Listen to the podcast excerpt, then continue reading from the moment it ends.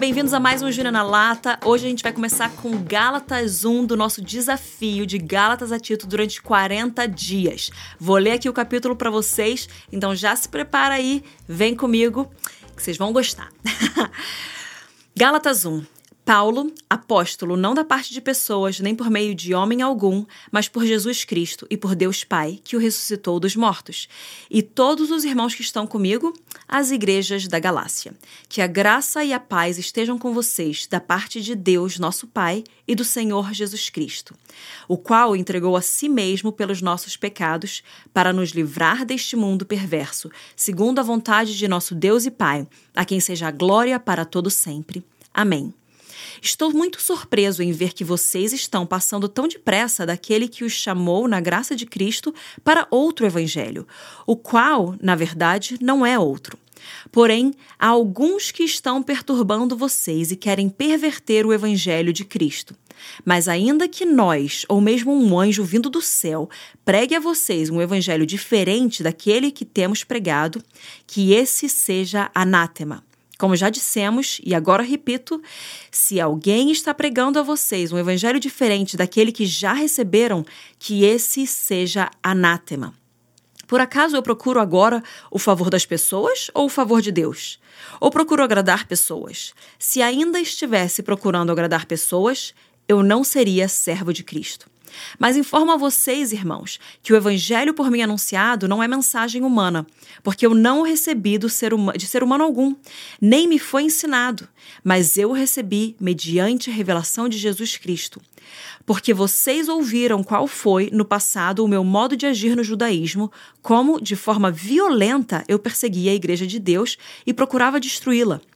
Eu e, na minha nação, quanto ao judaísmo, levava vantagem sobre muitos da minha idade, sendo extremamente zeloso das tradições dos meus pais. Mas, quando Deus, que me separou antes de eu nascer e me chamou pela sua graça, achou por bem revelar seu filho em mim para que eu o pregasse entre os gentios, não fui imediatamente consultar outras pessoas, nem fui a Jerusalém para me encontrar com os que já eram apóstolos antes de mim. Mas fui para as regiões da Arábia e voltei outra vez para Damasco. Passados três anos, fui a Jerusalém para me encontrar com Cefas e fiquei quinze dias com ele. E não vi outro dos apóstolos a não ser Tiago, o irmão do Senhor. Ora, a respeito do que estou escrevendo a vocês, afirmo diante de Deus que não estou mentindo. Depois fui para as regiões da Síria e da Cilícia. E eu não era conhecido pessoalmente pelas igrejas da Judéia, que estão em Cristo ouviam somente dizer: aquele que antes nos perseguia, agora prega a fé que no passado procurava destruir. E glorificavam a Deus a meu respeito. Gente, então aqui a gente está vendo aqui o capítulo 1 de Gálatas e basicamente o que Paulo está frisando aqui para eles é que nenhum evangelho que venha a ser apresentado a eles eles devem aceitar. Mesmo que ele próprio, Paulo, venha pregar esse evangelho a outras pessoas, ele fala até um anjo vindo do céu, qualquer outra coisa que não esteja de acordo com a palavra de Deus, com a Bíblia, que venha a ser anátema. Então nós precisamos desconsiderar tudo aquilo que é uma opinião além daquilo que é a verdade absoluta da Bíblia. É isso que ele está frisando nesse capítulo aqui. E o que eu quero trazer para vocês é que ele fala no versículo 8, então, que se alguma outra pessoa venha pregar outra coisa que seja anátema. Daí no versículo 10, ele fala: Eu não estou aqui procurando favor de homens.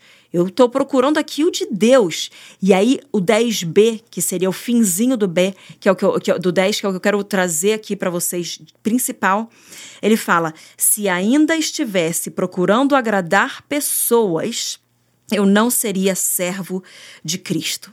Se ainda estivesse procurando agradar pessoas, eu não seria servo de Cristo.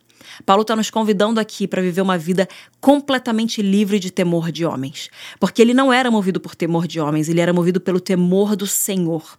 E por isso ele não buscava agradar homens, ou seja, ele não adaptava sua mensagem a ser uma mensagem que talvez o povo fosse receber de uma melhor forma. Não, ele pregava a verdade absoluta de acordo com aquilo que ele tinha recebido de Cristo, de acordo com as escrituras e nada, nenhuma vírgula sendo mudada. Então que eu e você venhamos pregar esse evangelho que é poderoso para salvar, que é completamente perfeito em si próprio, porque ele é a mensagem de Cristo Nós não precisamos maquiar o evangelho, melhorar a verdade para que ela venha a ser aceitada pelo mundo. O mundo precisa da verdade absoluta, não de uma, uma verdade relativa, que não é nada mais, nada menos do que uma mentira maquiada. Então, nós precisamos pregar essa verdade com amor e sermos guiados pelo temor do Senhor e não por temor de homens. Pai, obrigado porque o Senhor nos convida a viver essa vida de ousadia, abraçando a Sua palavra, pregando a Sua palavra, sem mudar nenhum ponto, sem mudar nenhuma vírgula, mas com a revelação do Espírito Santo e o poder do Espírito Santo. E que cada um de nós possa pregar o Evangelho assim como nós recebemos ele. Que não seja mudado, que não seja melhorado, que não seja. É, aprimorado, que não seja atualizado, mas que seja a perfeição da sua mensagem, que não necessita de nenhuma alteração. Em nome de Jesus, eu oro para que o seu Espírito Santo venha capacitar cada um que está ouvindo aqui o podcast hoje e que venha ser empoderado pelo seu Santo Espírito para pregar esse evangelho com verdade, com amor e com poder. Em nome de Jesus eu oro. Amém. Deus te abençoe.